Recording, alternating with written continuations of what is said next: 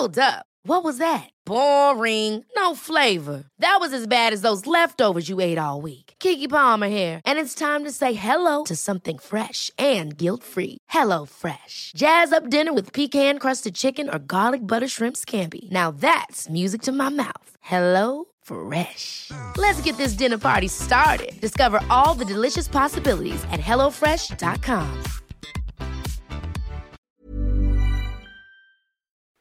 Es gibt doch eigentlich keine schönere Jahreszeit zum Daten als den Frühling. Deshalb wollen wir euch Hinge vorstellen. The Dating App designed to be deleted. Hinge ist gemacht für Menschen, die es ernst meinen. Und zwar unabhängig von deiner sexuellen Orientierung oder Geschlechtsidentität. Du legst ein ausführliches Profil an mit deinen gewählten Pronomen, kannst dafür sogar Sprachnachrichten und Videos aufnehmen. All das hilft dem Algorithmus, dir die Menschen anzuzeigen, mit denen du besonders kompatibel bist. Und wenn du unsicher bist, wie du ein gutes Gespräch anfangen kannst, machen dir die Prompts den Einstieg viel leichter.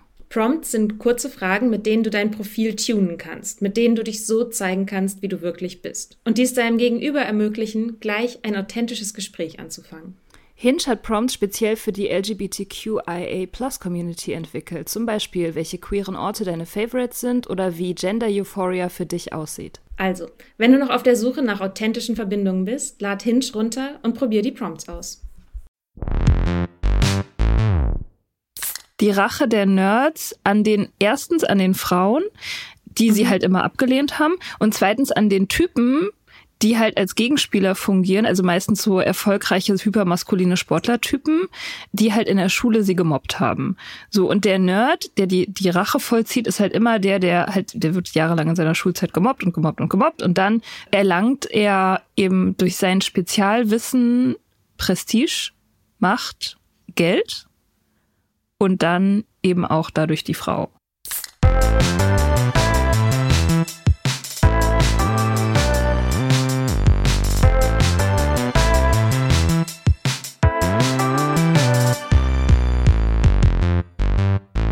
Das ist Soda Pop.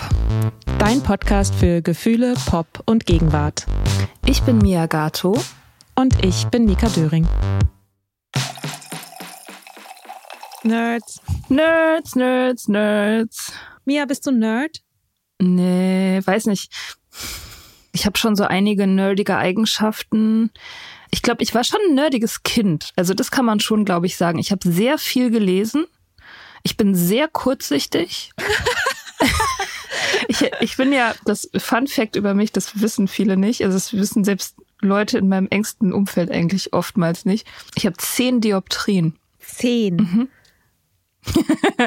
Queen of the Nerds. Queen of the Nerds. Ja, und je, je höher die Dioptrienzahl, desto höher der Nerdfaktor. Naja, das ist ja schon, also stilistisch auf jeden Fall so ein Dreh- und Angelpunkt, diese dicke Hornbrille. Und bei mir es gab auch immer eine dicke, also immer nicht. Ich habe dann mit 13, habe ich ungefähr, habe ich angefangen, Kontaktlinsen zu tragen.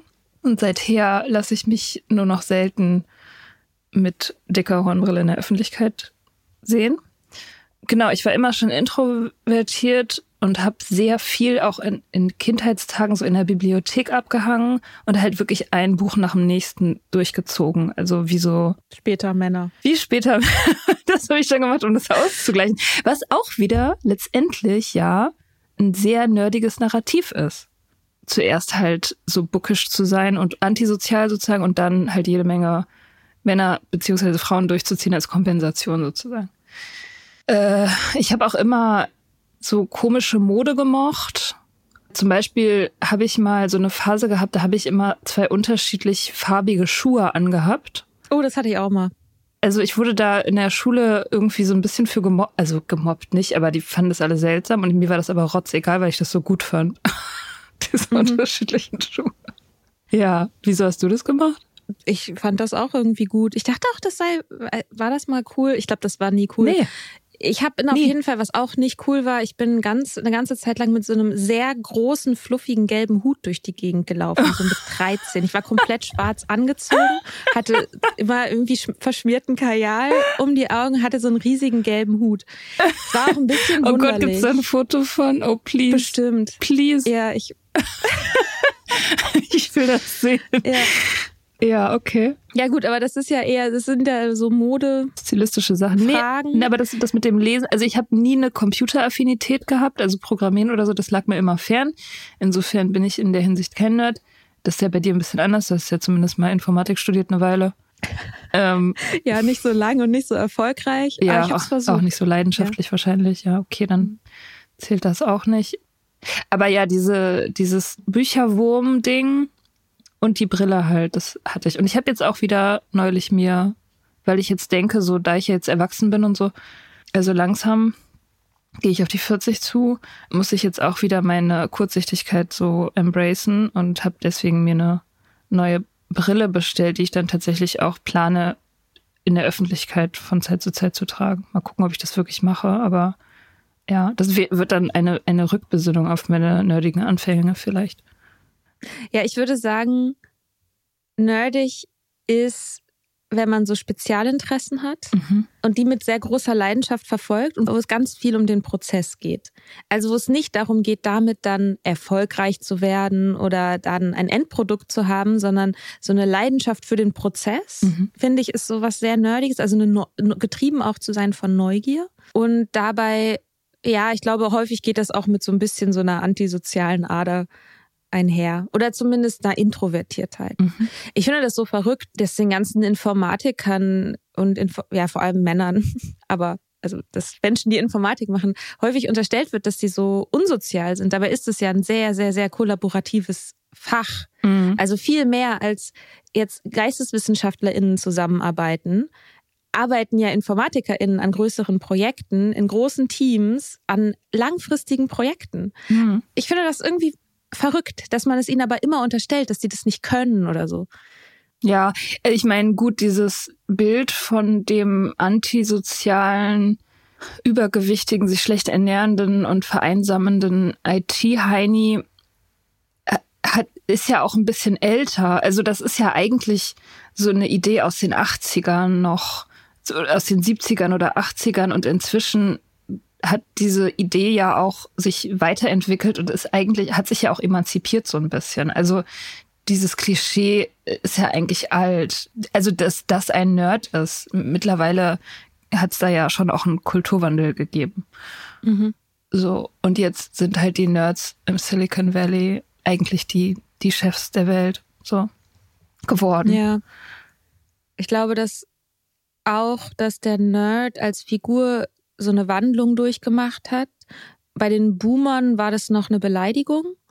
Und die Millennials haben sich das dann irgendwie zurückerobert und haben gesagt, hey, wir mögen aber diese ganzen anderen Sachen, so Popkultur und Wissenschaft und all diese Dinge sind irgendwie wichtig. Man kann damit auch erfolgreich sein. Es war aber noch ein bisschen diese Underdog-Geschichte. Also so als wir aufgewachsen sind, war Nerd sein noch nicht cool.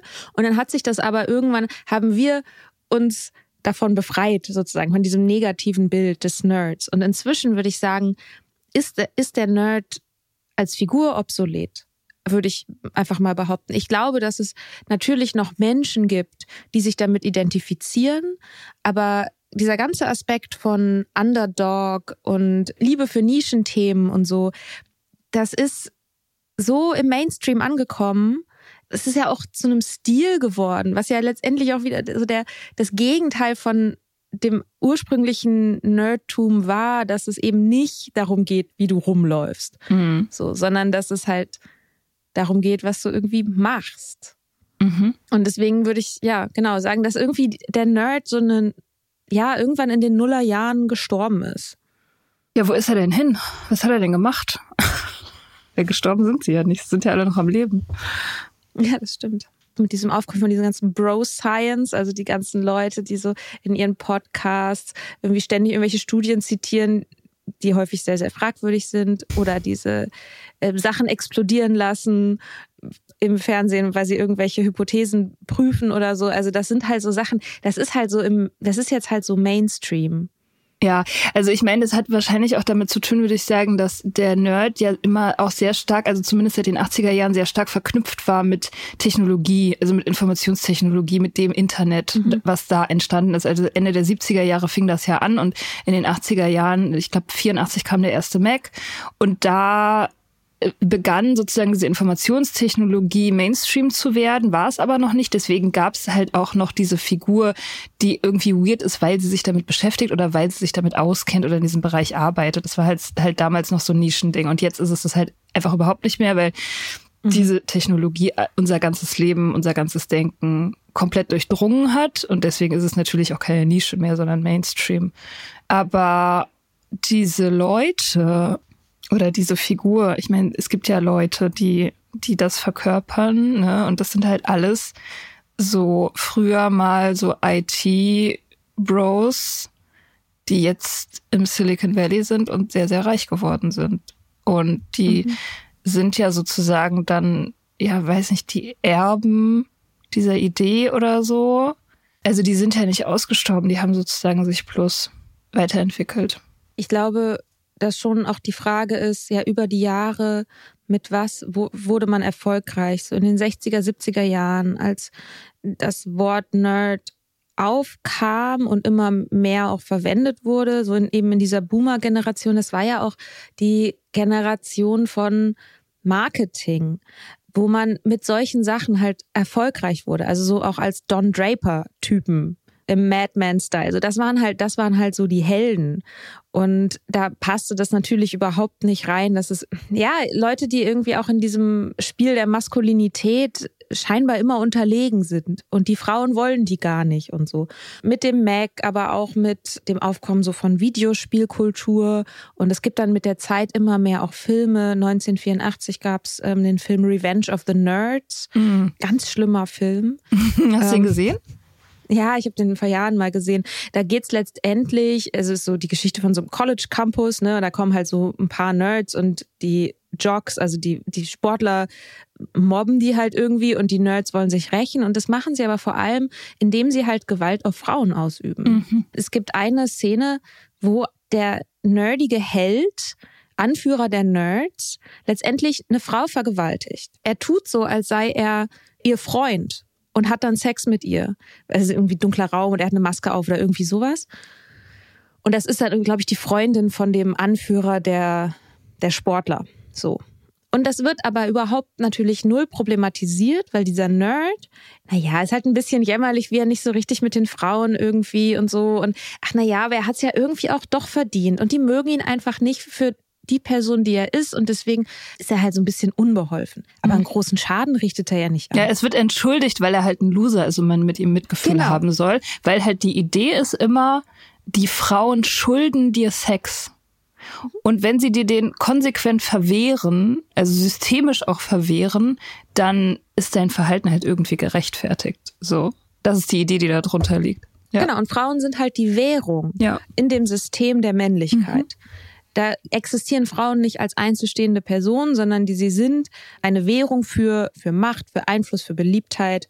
Und da, deswegen kann man sie sich auch aneignen, mhm. weil sie keine eigene Agenda haben mhm. oder keinen Wert nur für sich. Sie haben nur einen Wert in Bezug darauf, ob du sie hast oder nicht hast. Mhm. Das ist so ein Ding, das kommt in diesem Film sehr raus. Da gibt's aber noch ganz viele andere Filme. Also Weird Science ist ein Film von John Hughes ja auch 16 Candles gemacht hat, wo zwei Jungs sich eine perfekte Frau computermäßig zusammenbasteln, damit sie mit der Sex haben können oder damit die irgendwie ihre Freundin wird oder so. In den 60ern fängt das schon an mit The Nutty Professor heißt der Film. Mhm. Das ist, ähm, da gibt's sozusagen den Nerd noch nicht so richtig als Nerd. Das ist noch der verrückte Professor, wie so ein Vorläufer dieses, dieser Figur. Das ist so eine Jekyll und Hyde Geschichte. Mhm. Ja, wo er halt versucht, irgendwie diese, diese Frau rumzubekommen. Ich glaube, sogar eine Studentin von ihm, wenn ich es richtig im Kopf habe. Und er sagt den schönen Satz, der mir sehr in Erinnerung geblieben ist. Sie möchte noch irgendwie Hausaufgaben machen oder irgendwie so. Und er will aber mit ihr ausgehen. Und dann sagt er den schönen Satz, Science can do just fine without you, honey. You find it a little difficult going all this time without seeing me? Don't fight it. Look, uh, I don't want to hang you up, honey. I see you doing your little test here. But don't worry about it, beautiful. Science will do fine without you. But man needs you the most. This man. Come here. That's good for you. If you want more, call for refills. Oh. yeah. Yay. Also, ja, und die sind wir auch mit der Big Bang Theory nicht losgeworden, diese Charaktere. Nee, überhaupt nicht. Nee, also das, aber dieses, äh, dieses Narrativ ist auch ein ganz beliebtes, was so krass verwoben ist oder so krass in, integriert ist in diese ganze Idee von einem Nerd, die Rache. Die Rache der Nerds an den, erstens an den Frauen, die sie mhm. halt immer abgelehnt haben und zweitens an den Typen, die halt als Gegenspieler fungieren, also meistens so erfolgreiche hypermaskuline Sportlertypen, die halt in der Schule sie gemobbt haben. So und der Nerd, der die die Rache vollzieht, ist halt immer der, der halt der wird jahrelang in seiner Schulzeit gemobbt und gemobbt und gemobbt und dann erlangt er eben durch sein Spezialwissen Prestige, Macht, Geld und dann eben auch dadurch die Frau. So, weil die ist mhm. dann halt sozusagen logische Folge der Macht und des Geldes. So. Und diese Geschichte ist ja durchaus auch eine Geschichte, die sich in die Realität auch durchzieht. Es ist ja nicht nur ein Narrativ, was in Filmen vorkommt, sondern es ist auch ein Narrativ, was zum Beispiel über diese Silicon Valley Boys erzählt wird. So. Mhm. Ähm, die ganze Incel-Kultur. Genau. Die, die frustrierten Nice Guys. Genau. Genau, das, der Dreh- und Angelpunkt ist eigentlich immer in diesen ganzen Filmen und, und Erzählungen ist immer die Ablehnung durch die Frau, die dann Dinge in Gang setzt. Das ist auch bei eben The Social Network so. Das ist der Film, den wir uns exemplarisch angeguckt haben. Und da ist es ganz genauso. Die Initialzündung für die ganze Handlung ist im Grunde eine Kränkung durch eine Frau. Kleine Zusammenfassung. The Social Network ist ein Film von David Fincher aus dem Jahr 2010. Es ist die fiktionalisierte Geschichte von Mark Zuckerberg und der Entstehung von Facebook. Nicht alles an dem Film ist wahr. Wie viel genau dazu erfunden und übertrieben wurde, ist Gegenstand von Diskussionen. Zuckerberg selbst sagt, beeindruckend akkurat sei vor allem sein Kleidungsstil dargestellt worden, ansonsten aber nicht so viel. Wahr ist aber auf jeden Fall, dass der erste Vorläufer von Facebook FaceMash hieß, eine Website von Zuckerberg, auf der NutzerInnen die Attraktivität von Kommilitonen und Kommilitoninnen per Mausklick bewerten konnten. Auch real sind die zwei Gerichtsverfahren, die den Film strukturieren, wenn auch fiktionalisiert. Diese Verhandlungen hämmern nochmal den Plot unter dem Plot so richtig nach Hause. Denn es gibt ja noch eine zweite Geschichte neben dem Erfolg, und zwar, dass ein sozial unfähiger Typ ausgerechnet ein soziales Netzwerk baut. Wie ironisch. Doch auch wenn wir Zuckerberg in The Social Network dabei zuschauen, wie er sich rücksichtslos, frauenverachtend und egoistisch verhält, der Film legt uns auch immer wieder nahe, dass all das Qualitäten eines Typen sind, den man eben auch für seinen Erfindergeist und seine Kompromisslosigkeit bewundern muss. Ich finde, in dem Film sieht man schon die Anfänge von dieser Desillusionierung mit dem Nerd. Also während dieses Narrativ ja in zum Beispiel sowas wie Revenge of the Nerds, also so in den 80ern, auch in den 90ern, und auch sowas wie in Big Bang Theory überhaupt nicht hinterfragt wurde, dass das als Motivation oder auch als ein Charakterzug, dass das vielleicht auch problematisch ist in The Social Network, wird das halt schon auch mit thematisiert, dass das nicht nur cool ist und nicht nur niedlich ist. Mhm. Ich finde die Szene ganz schön. Ne? Sie sagt ähm, ähm, so sinngemäß, so, du wirst dich dein ganzes Leben durchgehen und denken, dass Frauen dich ablehnen, weil du ein Nerd bist. Ich will es dir noch einmal ganz klar sagen, es ist nicht, weil du ein Nerd bist, es ist, weil du ein Arschloch bist. Und das Das ist schon gut irgendwie. Also ja, das ist so die erste Szene und es ist im Grunde auch die Essenz dieses ganzen Films so ein bisschen. Und interessant fand ich auch, dass der Film so eingerahmt wird. Also die ganze Handlung wird eingerahmt mit dieser Anfangsszene, wo eine Frau ihm die Meinung geigt und ganz am Ende kommt noch mal eine Frau, die ihm die Meinung geigt. Die erste Szene und die letzte Szene sind auch, by the way, die einzigen Szenen, wo Frauen überhaupt irgendwas Relevantes sagen, weil Frauen mhm. in diesem Film tatsächlich, und das fand ich auch schwierig beim Angucken, muss ich sagen, mhm. sie sind ausschließlich Deko oder Belohnung für irgendwelche Heldentaten. Sie sind mhm. MacGuffins oder Motivation. oder Motivation, aber sie sind nie Personen. Sie sitzen dann immer nur daneben und kichern oder sind hot irgendwie oder sind ein Victoria's Secret Model, was man hat, weil man halt viel Geld hat und so. Sehr anstrengend, aber die, die erste und die letzte Szene gehört halt eben Frauencharakteren. Und das fand ich so interessant, das habe ich beim ersten Gucken überhaupt nicht gesehen. als erstes genau das, was du gerade gesagt hast, mit dem du wirst, die Frauen werden dich nicht mögen, weil du ein Arschloch bist. Und am Ende sagt die, mhm. die Anwältin sagt zu ihm, du, du bist kein Arschloch, du gibst dir nur sehr große Mühe, eins zu sein oder dich wie eins zu verhalten. You're not an asshole, Mark. You're just trying so hard to be. Da frage ich mich jetzt erstmal, was ist der Unterschied? Exakt. Was ist der Unterschied? Und die Antwort ist, es gibt keinen Unterschied, weil wenn du dich wie ein Arschloch verhältst, dann hat es genau den gleichen Effekt auf dein soziales Umfeld, wie wenn du einfach ein Arschloch bist. Also in, in der Hinsicht ist halt tun das, was zählt und nicht irgendwie irgendeine inhärente, vielleicht gegenläufige Motivation oder so. Also sich wie ein Arschloch verhalten heißt, man ist eins. so. Genau, aber es ist so eine, das ist so eine komische Entschuldigung ja. für ihn nochmal, ja. so eine komische Reinwaschung. Er verhält sich den ganzen Film lang verhält er sich auch wie ein Arschloch. Ja, er ist ein Wichser in dem Film, richtiges so. Arschloch.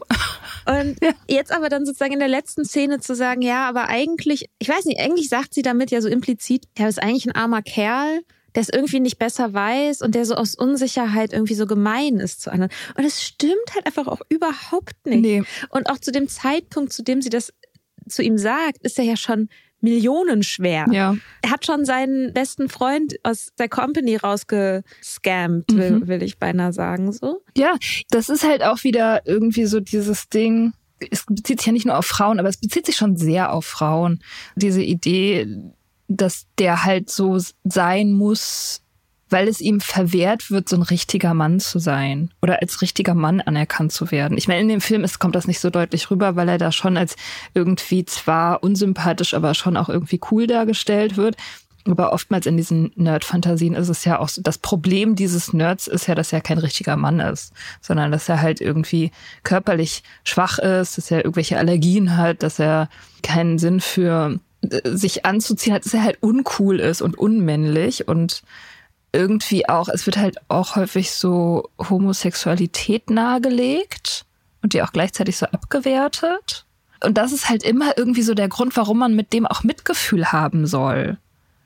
So weil, weil der halt so arm dran ist, weil er halt diese Männlichkeitsideale nicht erfüllt, die an sich schon eigentlich total fragwürdig sind, aber die er halt haben soll. Und die er auch am Ende hat, indem er halt das, die Macht und das Geld und die Frauen kriegt. Ne? Also er bestätigt dann auch mhm. nur wieder durch seine Erfolgsgeschichte, worum es geht im Leben. Nämlich um Macht und Geld. Wobei ich schon in The Social Network finde ich, dass die können sich irgendwie nicht so ganz entscheiden, wie sie ihn erzählen wollen, weil es gibt noch diese diese Reste von dieser alten Nerd-Erzählung.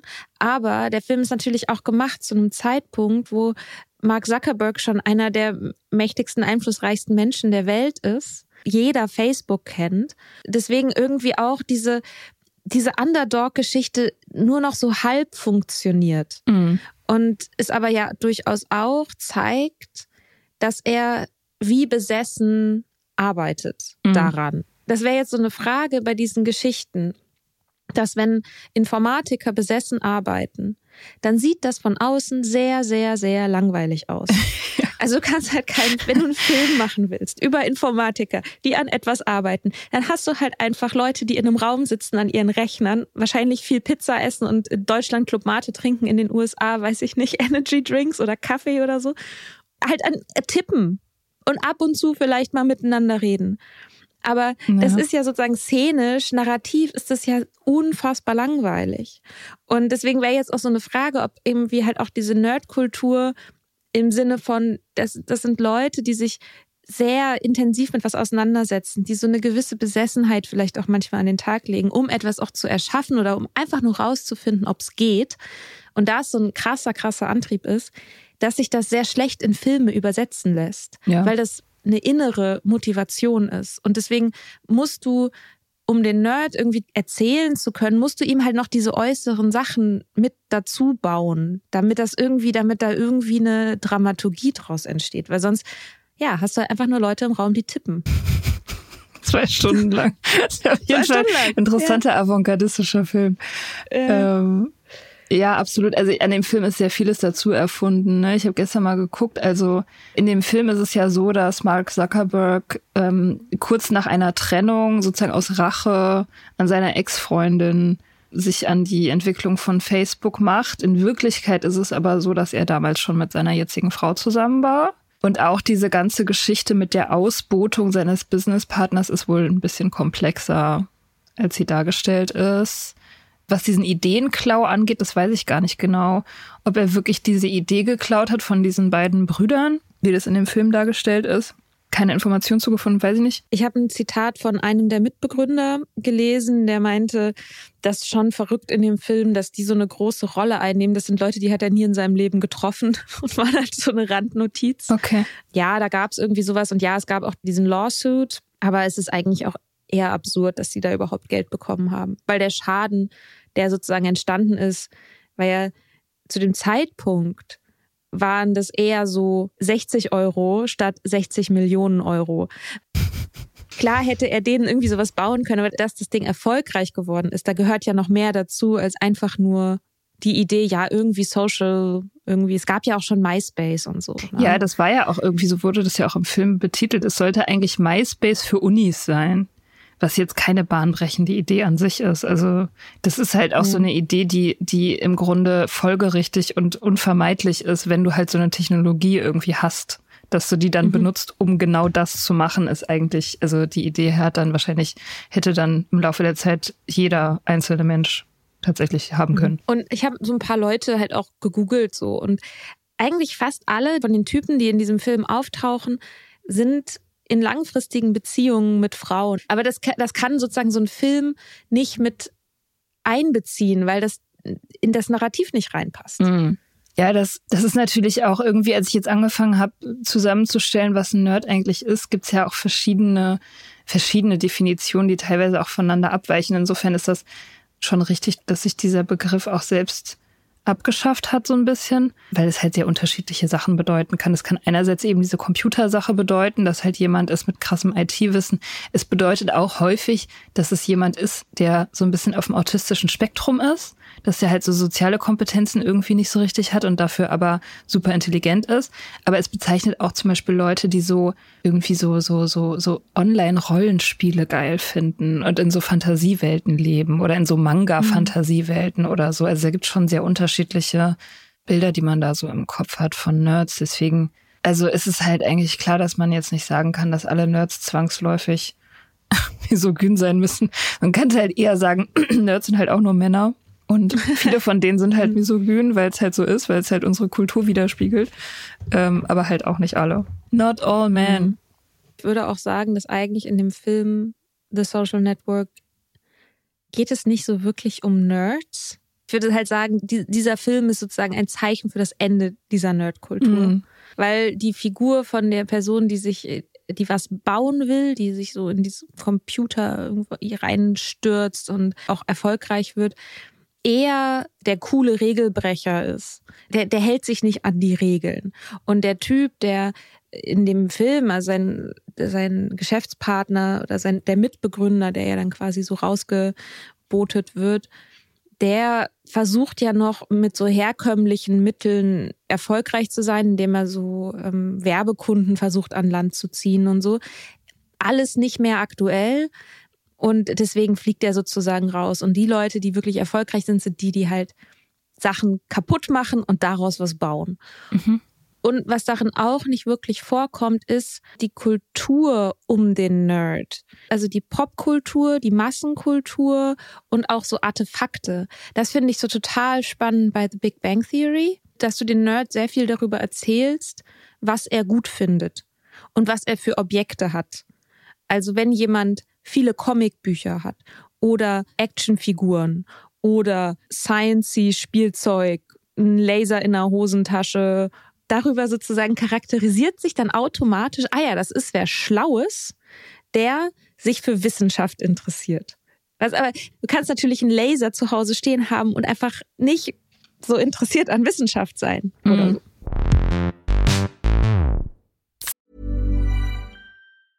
Hiring for your small business? If you're not looking for professionals on LinkedIn, you're looking in the wrong place. That's like looking for your car keys in a fish tank.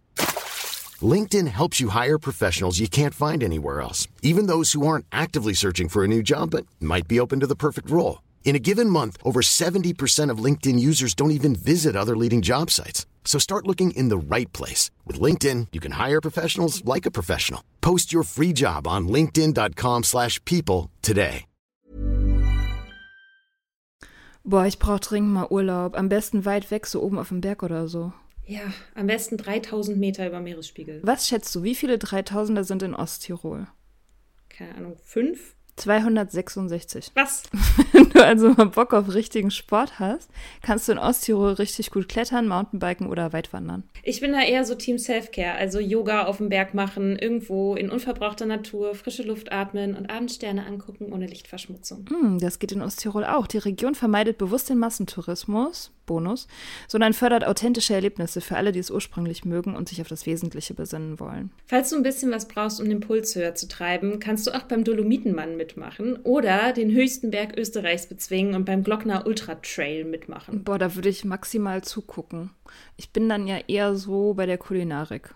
Aber das geht in Osttirol in den 22 ausgezeichneten Restaurants auch. Osttirol ist, wo die Freiheit auf den Berg trifft. Mehr über seine raue Natur und die spannenden Events findest du auf www.osttirol.com.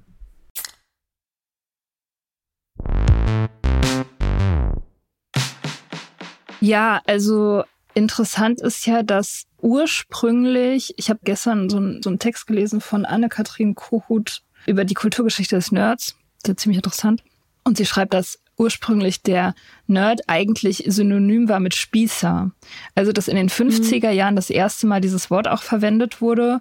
Und es wurde verwendet für jemanden, der spießig und angepasst ist, der eher die Bürgerlichkeit und dieses Biedere sozusagen verkörpert. Und der wurde immer im Gegensatz gesehen zu der Figur des Rebellen. The Fonz in Happy Days. Ja, oder halt so jemand wie James Dean in Rebel Without a Cause. Er hat auch einen Nerd-Gegenspieler in dem Film. Und genau, also das ist ja dann so, dass in The Social Network, der ist ja von 2010, da ist es dann irgendwie genau andersrum. Da hat sich der Nerd sozusagen einmal um 180 Grad gedreht und er ist jetzt der Rebell, der gegen die Konventionen verstößt. Interesting. Ja, und wenn das passiert, dann kann man tatsächlich davon sprechen, dass der Begriff bedeutungslos geworden ist. Hm. Ja. Kennst du irgendwie? Ah, ja, du hast gesagt, du kennst Nerds. Bei mir war das immer so. Ich kenne überhaupt keine Nerds so richtig. Ich habe mit denen nie wirklich was zu tun gehabt. Ich habe auch nie Big Bang Theory geguckt. Ja, ohne Scheiß. Und der Grund, warum ich nicht Big Bang Theory geguckt habe, war, weil ich keinen Charakter in dieser Serie irgendwie interessant oder sexy oder gut fand. N niemanden.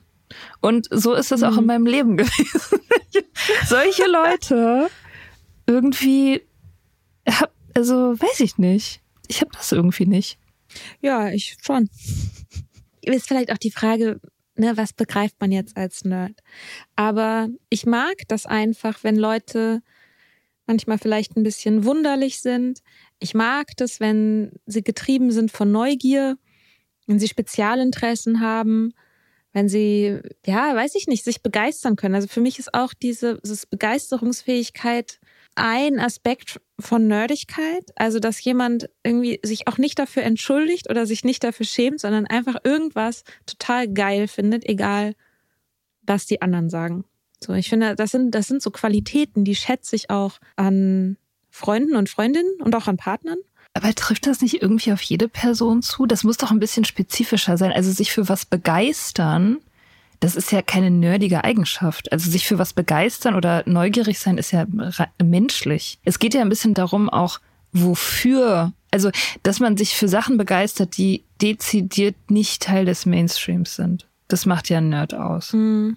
Oder für Sachen, die eigentlich kindlich sind. Mm, nee, ich würde nämlich sagen, es ist die Art der Begeisterung. Es ist nicht das, worauf sie sich bezieht, sondern es, es ist die Art. Du kannst dich zum Beispiel für Schminke interessieren, wo Leute vielleicht erstmal sagen, das ist jetzt nicht so nerdiges Hobby oder so. Wenn du aber anfängst, ganz bestimmte Farbschattierungen rauszusuchen und den Lippenstift, der im Jahr 72 rausgekommen ist, irgendwie zu finden oder dass du versuchst irgendwie das besonders einzukategorisieren oder an einer neuen Zusammensetzung von Farben zu arbeiten und da so dran rumzutüfteln und so ganz tief reingehst in in die kleinsten Teile deines Interesses und das mit einer, mit einer Leidenschaft verfolgst, dann würde ich sagen, dann ist es schon irgendwie nerdy. Mm. Wenn es nicht kommerziell motiviert ist. Genau, ja, ich, genau. Ich glaube, also kommerzielles Interesse, würde ich sagen, ist im Normalfall nicht nerdy. Ja. Es kann natürlich sein, dass das dann kommt, also dass, dass der kommerzielle Erfolg dann sozusagen dann kommt, aber es ist nicht das, was die erste Motivation ist. Mhm. Und das ist zum Beispiel was, das sehe ich schon auch, also häufiger eben bei Leuten, die zum Beispiel in die Wissenschaft gehen. Da ist nicht der kommerzielle Erfolg unbedingt der Antrieb. Und das ist zum Beispiel was, das hat sich bei Informatik ja durchaus verändert. Mhm. Also das war sicherlich früher, als er noch nicht so ganz klar war, was irgendwie jetzt mit dieser ganzen ähm, Tech-Revolution passiert, war das, glaube ich, für wenige irgendwie jetzt, dass sie gesagt haben, na ja, da habe ich dann eine große Karriere, sondern die sind da reingegangen, weil sie dachten, cool, das ist neu, da können wir was bauen und das ist irgendwie interessant. Mhm. So. Stimmt, ja. Und ich meine, ich habe halt auch, also ich habe aber ja auch so einen Hang zu Popkultur, Artefakten und so. Also zum Beispiel, wer, ich habe dich ja gefragt, ähm, was ist dein nerdigster Gegenstand? Und ich finde es bezeichnend, was du unter deinem nerdigsten Gegenstand äh, verstehst und was ich unter meinem nerdigsten Gegenstand verstehe. Das ist ja schon ein Unterschied. Ja, ich sag, ich sag ja. Also Nerdigkeit ist wirklich nicht so in meinem Repertoire als Erwachsene gewesen. Ja, mein nerdigster Gegenstand, habe ich gesagt, ist der Fusselrasierer, den ich mir gestern gekauft habe. Ja. Den wahrscheinlich jeder Mensch hat. Ähm, ja, und deiner, das habe ich immer noch nicht so ganz verstanden, was das genau ist. Das ist das sind die Teegläser, die Captain Jean-Luc Picard der USS Enterprise hat, in denen er immer seinen Earl Grey Tee trinkt.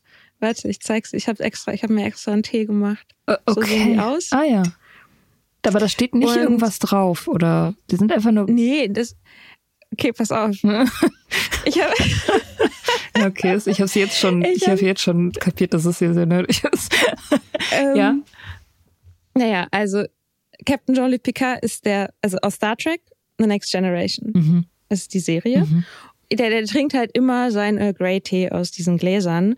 Und ich habe dann recherchiert, wo man diese Gläser finden kann. Aha. Das sind keine originalen Star Trek Gläser, denn Leute da draußen, die Interesse haben, diese Gläser auch zu haben, lasst euch nicht verarschen. Auf Etsy findet man Leute, die so für 50 Euro oder so irgendwie so ein, zwei Gläser davon verkaufen. Totaler Quatsch. Bodum hat die in den 70ern produziert und man kriegt die noch ganz gut gebraucht. Und so für einen Zehner. Ja. Okay. Ja. Ja. Genau. Sehr nerdig. Auf jeden Fall. Sind auch ganz schick, finde ich. Das Design ist ganz schick. Ja. Finde die auch sehr schön. Ja, ich habe nichts Nerdiges. Also wie gesagt, diese Brille habe ich bald. Aber das ist auch eine Designerbrille, also das würde dann eher so in die ähm, ja. in die in die Kategorie Geek Chic fallen, ja. was dann halt irgendwann in den mhm. 2000er Jahren mal aufkam, dass halt diese ganzen Hornbrillen und so, dass das alles dann von den Designern vereinnahmt wurde und dann irgendwie an die Subkulturen zurückverkauft wurde für das hundertfache Geld oder so. Aber ja, Nerdkultur, ich weiß nicht. Du hast auch so ein Harry Potter Ding am Laufen gehabt früher, ne? Das ist ja auch so nerdig, wenn man so Harry Potter mäßig abgeht. Das hatte ich Echt? auch nie. Ich fand das. Harry Potter war ja aber auch ein ziemliches krasses Massenphänomen. Gut, ich meine, Star Trek ist auch ein ziemlich krasses Massenphänomen. Also es ist jetzt auch nicht. Auch Marvel Comics sind ein Massenphänomen. Ja, genau. Und das ist ja auch so ein Zeichen dafür, dass irgendwie diese, dass die Nerdkultur halt so krass ma auch Mainstream einfach geworden ist. Das sind riesige Franchises. Äh, Star Wars zu mögen, ist ja jetzt irgendwie nichts Nerdiges mehr. Mhm. Ich glaube schon, aber auch so ein, so ein, also schon ein Hang aber zu Science Fiction. Vielleicht ist das ein, an, ein anderer nerdiger Gegenstand. Das ist die Hörspielbox von Stanislav Lem, einem mhm. Science Fiction Autor. Das sind CDs. Ich habe keinen CD-Spieler. Aber ich wollte. Du solltest einen haben. So ein Discman. Weißt du noch Discman? Ja. Oh, oh, ja, das wäre. Das, das, war goldene das Zeiten waren das. Ich weiß noch, ich mit einem Discman im Bus und dann hat der Bus mhm. immer so gewackelt und dann springt die CD und so. Oh, mhm. Wahnsinn. Da fühlt man sich Brauchst so noch so alt. Rollschuhe. Rollschuhe hatte ich glaube ich nicht mehr. Ich, da bin ich schon ein kleines bisschen zu jung. Ja, und jetzt, also es gibt so eine Kulturwissenschaftlerin, die hat geschrieben, dass die Nerds im Prinzip komplett im Hipster aufgegangen sind. Also dass das Mhm. Hipster-Bild den Nerd sozusagen abgelöst und aufgelöst hat. Weil die Hipster haben das ja dann so gemacht, dass sie dezidiert nicht politisch sind und dezidiert ausschließlich interessiert an so popkulturellen Sachen. Also dass halt alles ironisch ist. Und sie haben auch so gewisse ästhetische Merkmale des Nerds ja auch irgendwie wieder aufgegriffen. Zum Beispiel diese Hornbrillen. Das war ja erst war das Nerd und dann war das Hipster. Oder auch so, keine Ahnung, was Hipster noch so gemacht haben, so formlose Hemden tragen oder Hochwasserhosen oder so. Das ist ja auch alles so Hipster und Nerd. Und der Hipster ist ja eigentlich auch tot, ne? Es ist ja schon dann wiederum irgendwie was, was, was es nicht mehr gibt. Ja, das ist so eine Sache so der Zehnerjahre, ne? Mhm. Ich meine, so der Nerd, der hat ja, der hat ja seinen Ursprung auch in dem Versuch, so Distinktionsmerkmale und Stereotype zu schaffen in einer Gesellschaft, die immer mainstreamiger wird. Ne? Also so in den 50er, 60er, 70er Jahren, so diese Babyboomer-Generation. Du hast plötzlich sehr große Klassen auch an Highschools. Du hast einfach sehr viele Menschen, so. Und auch nach dem Sputnik-Schock haben ja die USA, also als die, dass die Russen die sozusagen in diesem äh, im Rennen in den Weltraum sozusagen geschlagen haben. Das, also wenn Amerikaner durch irgendwas motiviert werden, dann ja dadurch, dass Kommunisten irgendwas besser machen. Und die haben ja eine große schlimm. Bildungsoffensive gestartet Mhm. danach. Und da sozusagen in dieser Zeit natürlich irgendwie auch so, ja, ein Thema war, okay, wie, wie grenze ich mich jetzt irgendwie ab? Da, da war natürlich Nerd und Jock und Cheerleader und diese ganzen Stereotype, die wir so aus diesen ganzen Highschool-Filmen kennen, waren da natürlich auch Wege, um seine eigenen Gruppen zu finden und andere auch als anders zu markieren. Und jetzt halt die Frage so, die Kategorie gibt's halt nicht mehr so sehr. Und jetzt ist so ein bisschen die Frage, was sind so die neuen Distinktionsmerkmale? Schon wieder so ein Lehrerwort. Aber was sind so die neuen, ich sag mal, Kategorien, mit denen sich Leute identifizieren? Hm. Ich weiß nicht, ich würde ja denken, das Ziel dieses ganzen gesellschaftlichen Diskurses und dieses ganzen Fortschritts und so müsste eigentlich sein, dass die Kategorien einfach samt und sonders aufgelöst werden. So, und dass man keine Kategorien mehr braucht oder dass man halt diese Abziehbilder nicht mehr braucht, weil die ja auch sehr, sehr, sehr eingrenzend sind. Also ich zum allein die Tatsache, dass ein Nerd nie weiblich sein kann oder dass ein Nerd nie schwarz sein kann. Das ist, das ist ja alles in Urkel. diesem Urkel ist das einzige Beispiel tatsächlich. Und das wurde auch genau Ah, ja. deswegen total gefeiert. Ja, ja, genau. Es war auch kein Gegenargument. Es war, wenn, du, wenn dir nur einer einfällt, dann ist das meistens ein Zeichen dafür, dass die Regel stimmt. Ja, genau. Ähm, ja, und, und diese, genau, diese Kategorien aufzulösen. Also das, das hat sich ja eigentlich auch immer sehr gut angefühlt. Also wenn man jetzt mal die wenigen Beispiele in der Popkultur betrachtet, wo zum Beispiel weibliche Nerds nicht einfach nur komplette Loserinnen sind, die ihrer Identität entfliehen wollen, da merkt man ja irgendwie, wie erfrischend und wie, wie angenehm das eigentlich ist, wenn sich die Leute einfach diesen Kategorien entziehen und dem ja auch letztendlich diesem sogenannten hegemonialen Männlichkeitsideal, was ja auch immer damit verhandelt wird, so. Nämlich, dass der Nerd eigentlich nur, nur danach trachtet, ein richtiger Mann zu sein, ein richtiger Mann zu werden und so. Und da gibt's ja schon mittlerweile auch so eine Serie, die mir immer einfällt zu diesem Thema, ist Sex Education.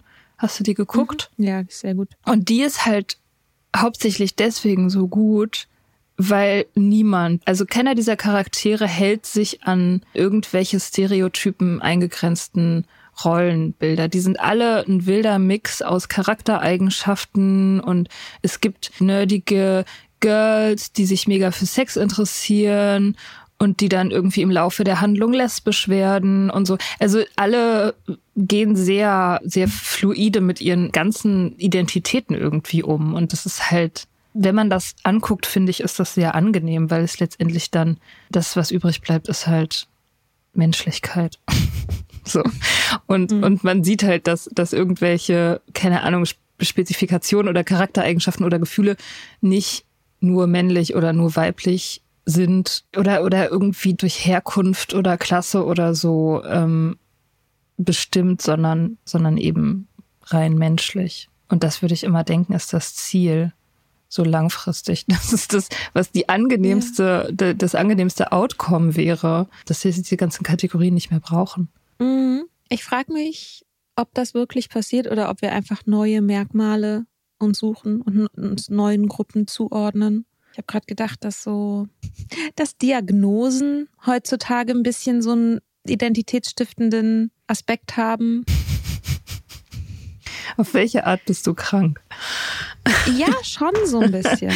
ja, wir stimmt. Sucht dies, wir bei mir natürlich dann auch ADHS oder ne, wir mhm. Neurodivergenten, wir welche Identitätsgruppierung du auch hast und dann so der dieses, dieses auch ein Versuch so eine Kultur da drum herum zu bauen. Mhm, stimmt. Und das noch größer zu machen als die eigentliche Sache. Also das ist ja auch bei in der Nerd Kultur ja auch ein Ding. Du machst die Kultur größer als, ah, ich interessiere mich sehr für XY. Mhm. So, ich bin sehr interessiert an Wissenschaft oder so. Nee, es wird dadurch größer, dass du, dass du, ja, dass du irgendwie Medien konsumierst, was du bei dir zu Hause stehen hast, wofür du dich begeisterst, was du zitieren kannst und diese, diesen ganzen Sachen. Ja, ist wahrscheinlich krass kulturoptimistisch zu denken, dass Kategorien verschwinden, weil so sind wir wahrscheinlich auch als Menschen einfach nicht gemacht. Wir wollen ja immer zu irgendwem, irgendeiner Gruppe dazugehören. Ja, wollen dazugehören. Ja. Wir brauchen. Was brauchen wir? Wir brauchen Zugehörigkeit und wir brauchen eine Meinung der Woche. Meinung der Woche, ich habe schon wieder vergessen. Ach doch, ich habe eine. Ich habe eine Meinung der Woche. Hast du eine? Sag mal deine. Nee, ich habe keine. Du hast keine also Meinung? Okay. Keine Meinung. Mias Meinung der Woche. Meine Meinung der Woche, Bundesjugendspiele sollte man abschaffen. Komplett. Ja, also es wird ja jetzt irgendwie, ja. es wird ja jetzt hart, hart diskutiert über diese Bundesjugendspiele. Es passt übrigens auch irgendwie zum Thema. Ja, ja, 1000 Mal ja. so, äh, Bundesjugendspiele, es wird ja jetzt immer von, von Rechtskonservativen äh, ausschließlich in der Taz ist eine tolle Kolumne erschienen von der Journalistin, deren Namen ich jetzt gerade vergessen habe, Shownotes dass ausschließlich männliche Journalisten in allen Leitmedien dieses Landes die Abschaffung in Anführungsstrichen der Bundesjugendspiele beklagt haben, was einfach erstmal faktisch total falsch ist. Da wird gar nichts abgeschafft. Das Einzige, was da verändert wird, sind die Arten und Weisen, wie die Leistung gemessen wird. Also zum Beispiel, sie führt dann dieses Beispiel an, dass beim Weitsprung jetzt nicht mehr die Zentimeter gemessen werden, sondern irgend so halt eine, eine Range. Abstände sozusagen so Kategorien von Abständen gemessen und nicht mehr nicht mehr die Zentimeter. Und sie schreibt dann so das ist ja der Untergang tatsächlich für alle Leute denen es wichtig ist Dinge in Zentimetern zu messen ich war ich sehr neidisch auf den Satz.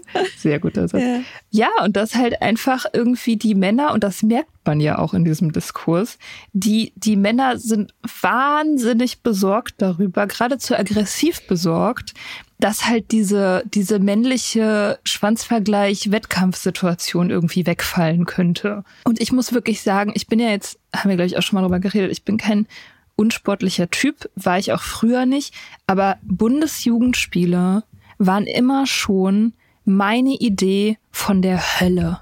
Also ich finde, ich fand nichts schlimmer und erniedrigender als diese Scheiße. Das hat auch nichts mit Sportlichkeit zu tun. Das ist tatsächlich einfach eine Veranstaltung, die dazu gemacht wird, schwächere Leute oder Mädchen zu demütigen, meiner Meinung nach. Und deswegen denke ich so, okay, es wird nicht abgeschafft, offensichtlich auch nicht, aber ich finde, es sollte. Ich finde, man könnte das freiwillig machen. Ja. Also meinetwegen sollen sportlicher Wettkampf, meine Güte, wenn die Leute das machen wollen, ich werde nicht mitmachen und ich werde auch nicht zugucken, weil es mich einfach wirklich überhaupt nicht interessiert. Mhm. Aber wenn Leute das machen wollen, ich will denen nichts nehmen, aber die sollen bitte nicht Menschen wie uns dazu zwingen, mitzumachen. Ja, total meine Meinung. Ja. Das finde ich eine sehr gute Meinung der Woche. Ich bin mir sicher, das wird viel Anklang finden ja. unter unseren ganzen nerdigen ZuhörerInnen. Ja. We hear you. Okay. Okay, cool. Das, das war's, ja. oder? Jetzt haben wir alles zum Nerd gesagt, was man sagen muss. Alles, was, alles, was man sagen kann. Alles. Ich glaube, ich hätte noch viele andere Sachen sagen können. Das machen wir jetzt nicht. Könnt ihr machen. Schreibt uns alles über Nerds in den Kommentaren. Nerds. Nerds.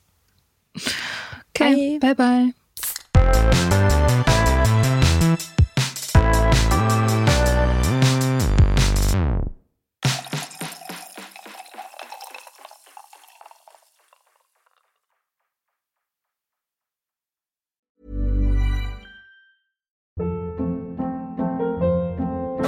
Hold up. What was that? Boring. No flavor. That was as bad as those leftovers you ate all week. Kiki Palmer here, and it's time to say hello to something fresh and guilt-free. Hello Fresh. Jazz up dinner with pecan-crusted chicken or garlic butter shrimp scampi. Now that's music to my mouth. Hello Fresh. Let's get this dinner party started. Discover all the delicious possibilities at hellofresh.com.